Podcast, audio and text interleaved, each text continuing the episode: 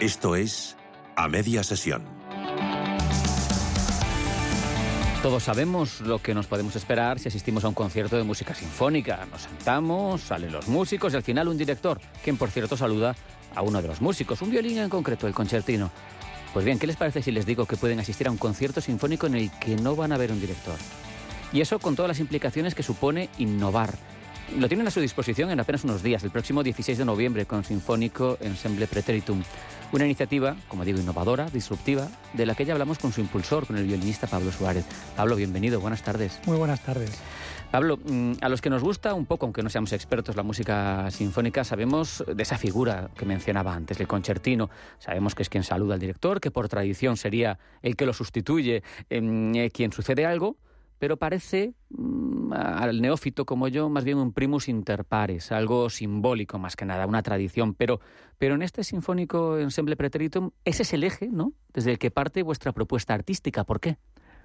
Correcto, pues eh, bueno, yo, yo, no tengo nada en contra de hacer música con director. De hecho, he estado de concertino invitado muchas veces y me encanta trabajar con la figura del director, pero Sí que es verdad que, aunque no se suele hacer, eh, percibimos la idea de que hacer repertorio grande con una orquesta sinfónica al uso, sin director, podría ser interesante a, nivel que se establecen conexiones y es una manera de, hacer como música de cámara a gran escala, eh, que de una manera usual con director no se establecen, porque él al final lleva un poco la voz cantante en los ensayos, todo un poco... Marca su estilo propio, sus tempos. Exactamente. Y todo gira un poco en torno a su idea musical. Claro. Pero aquí al no existir esa figura, sí que es verdad que es interesante que cada músico tiene mucha más responsabilidad de conocimiento de la partitura, de saber con quién tiene que implicación. tocar. Exacto.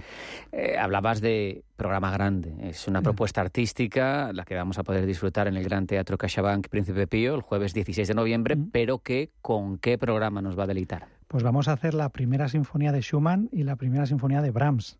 ¿Por qué?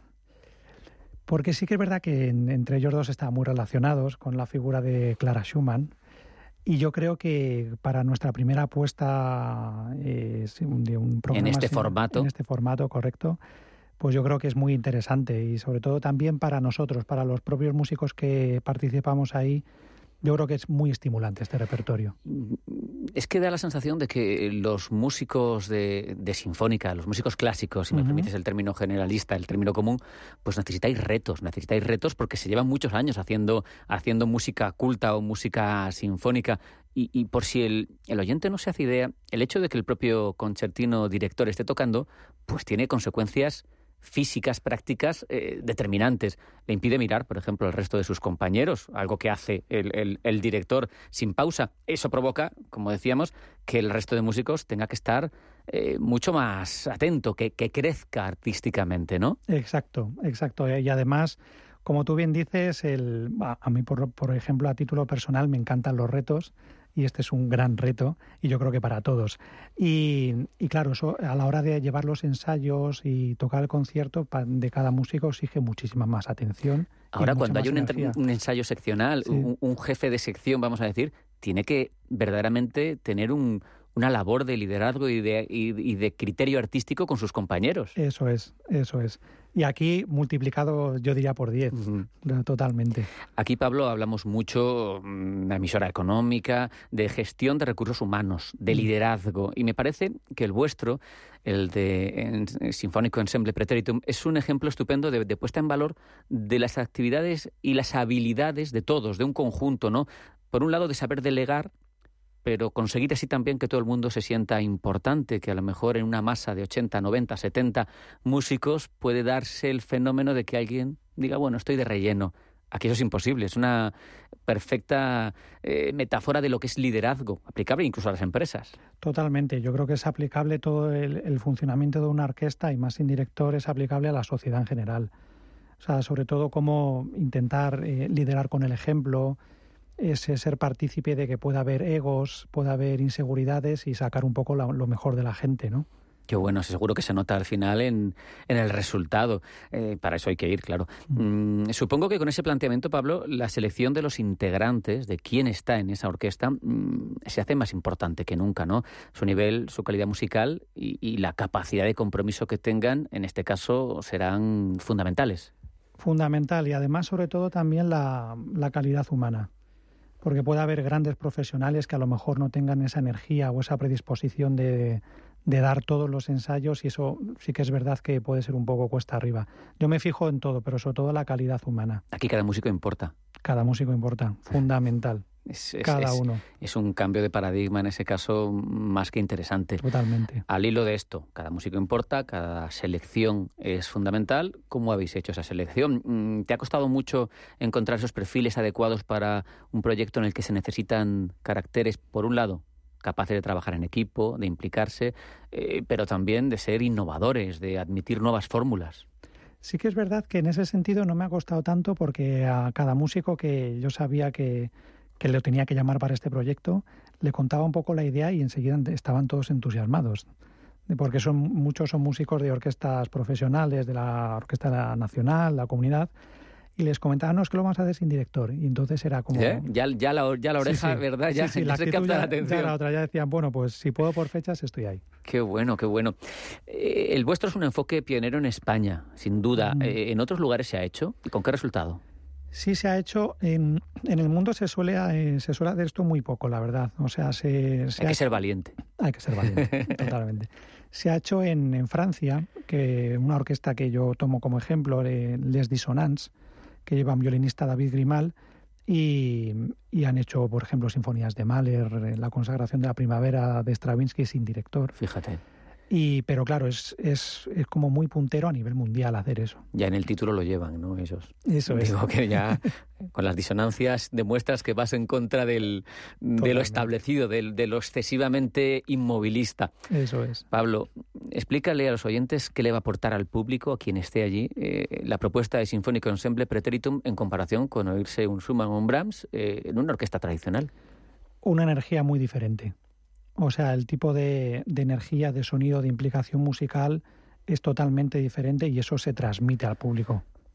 Sin duda, y al final es de lo que se trata, ¿no? Porque a mí lo que me parece milagroso de, bueno, de cualquier actuación musical en, en vivo, pero de las de música sinfónica en concreto, es eh, que estás asistiendo a un milagro. Estás asistiendo a una máquina del tiempo, en muchos casos, eh, porque hay distancia temporal con el compositor, pero, pero aunque fuera un contemporáneo, eso se está produciendo para ti en ese momento, es un regalo, porque se aunan formaciones, esfuerzos, trabajo, caracteres, en un momento mágico en el que tú puedes disfrutar de ello. Es mm, por eso no tiene nada que ver la música grabada, ¿verdad? Con asistir a un concierto. Exacto. Pero la música en directo y más y más este tipo de repertorio tiene una fuerza muy grande. eso sí que es lo que es vivir el presente de manera 100% real, ¿no?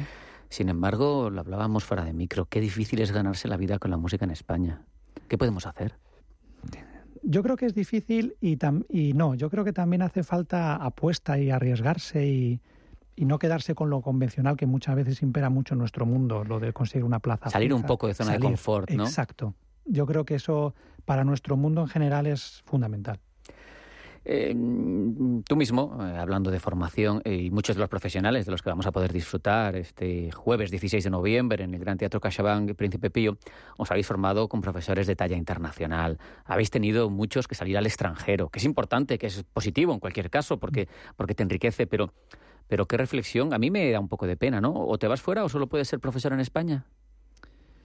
Yo creo que bueno, hay eso está un poco cambiando. Eh, para nuestra profesión es fundamental salir fuera para enriquecerte. Yo eso lo recomiendo a todo el mundo. Pero luego sí que es verdad que está bien viniendo una generación con unas capacidades y un talento y una formación que yo soy muy optimista con el futuro musical de, de España. Em, hace falta también, yo creo, y en esa parte vosotros, los que ejecutáis, los que actuáis en público, los que sois intérpretes, hay que innovar, en ese caso lo estáis haciendo con ensemble, con Sinfónico, ensemble Preteritum, hay que aportar cosas distintas, pero yo creo que hay que, hay que hacer cantera y captar oyentes. Eh, no sé cómo se puede conseguir. Por un lado, vosotros lo tenéis claro, lo hacéis, generando una dinámica distinta, generando una representación eh, con todo el mundo más implicado no sé si también los repertorios, hacer más contemporánea, porque parece que solo vivimos de, ¿verdad?, del 18 y del 19. ¿Qué se puede hacer? Porque, porque hay una brecha en general, salvo honrosas excepciones, entre, entre la gente mayor, que es la que acude mayoritariamente a la, a, la música sinfónica, y los jóvenes. ¿Qué, qué, podemos hacer? Con esa pregunta podríamos estar hablando toda la mañana. ¿eh? Sí que es verdad que, que, es, en ese sentido es complicado. O sea, lo que no ayuda es que, bueno, o sea, entre comillas no ayuda, eh, digamos que el tiempo cada vez tenemos más pasado. El tiempo avanza y cada vez tenemos más pasado. Eh, en el siglo XIX había muy poco pasado, entonces tiraba mucho de su música actual, de su Brahms, de su Mahler, de su Wagner. Aquí cada vez tenemos más pasado y eso eh, a la producción actual no ayuda. En cuestión de captar nuevos públicos, yo creo que apostando por lo que uno quiere hacer y, e innovando, sin salirse de lo que de lo que es la música clásica, yo creo que se, se podrá captar nuevos públicos siempre. ¿Qué papel tendrían que jugar eh, la colaboración público-privada? Porque mm, es evidente que hay una serie de, orquestas públicas financiadas en forma de fundación o directamente, como sea, cada una con su fórmula. También hay iniciativas privadas, evidentemente. Pero al final dices, el calado, la, la, potencia de tiro de, de, cuando se unen los dos factores, supongo que es más grande. No sé si, si tú echas de menos como como emprendedor prácticamente de la música en España, pero desde lo privado, eh, ese, esa joint venture que diríamos en el ámbito de las empresas, ¿no? entre lo público y lo privado. Yo sí que eh, demando un poco más en, en España eh, la cultura de lo, de lo privado en, en favor de las artes, en, en favor en este caso de la música. A mí, por ejemplo, me gusta mucho en ese sentido el modelo estadounidense, de las grandes orquestas que tienen. Hay mucha cultura del mecenazgo eh, por parte de la empresa privada. Yo creo que en España todavía falta, falta eso. A veces hay un poco de temor. Nos falta conciencia de filantropía en general. Exacto.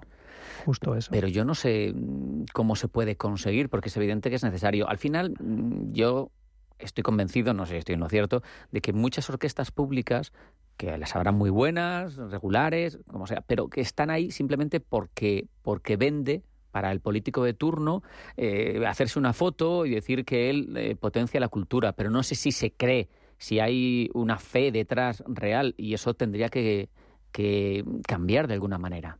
Sí, en ese sentido sí. Hay, hay, iniciativas públicas, hombre, por ejemplo, la Orquesta Nacional, que son maravillosas y están sonando de una manera increíble. Pero sí que es verdad que estaría, eh, yo, yo personalmente pienso que el, tejido privado-público debería estar más entrelazado y nosotros, los músicos, deberíamos llamar a más puertas de la iniciativa privada, ¿no? no solo de la subvención pública. Claro, yo creo que al final depende, por un lado, de vosotros como colectivo, de las autoridades, pero también de nosotros, del público, porque también tienes que dar oportunidades, pues lo que, lo que estábamos hablando, a iniciativas distintas, a, a iniciativas que piensen fuera de caja, como se dice en recursos humanos, que sean disruptivas que te aporten cosas buenas. Eh, antes de despedirte, Pablo, quiero que nos recuerdes cuándo y dónde es esa cita que tenemos con una propuesta creativa de música sinfónica que innova y que va a ser un momento imperdible porque, porque va, va a ser, como decíamos, el aquí y el ahora, con una energía especial, con un Brahms y con un Schumann. Pues nada, nos veremos el, espero que todo el mundo que quiera y pueda, el 16 de noviembre en el Teatro de Príncipe Pío CaixaBank. Ya lo saben, yo desde luego no me lo voy a perder y recomiendo a quien tenga un poquito de inquietud y un poquito de gusto por la cultura musical que acuda y que, y que luego opine, que vea y que nos diga y que nos cuente si realmente el no hacerlo con director eh, aporta una energía especial. Yo estoy seguro que sí, porque, eh, porque además conozco a algunos de los implicados y es gente potente, gente seria y gente que tiene un nivel artístico que ojalá se cuide más en nuestro país. Pablo Suárez, ensemble sinfónico, ensemble preteritum. Un placer haberte tenido con nosotros y que nos hayas hecho partícipes de esta iniciativa que hay que seguro repetir, seguro que sale muy bien, pero seguro que repetiréis y puedes contar con nuestro apoyo. Eh, un abrazo, hasta la próxima. Hasta la próxima, un gustazo estar aquí.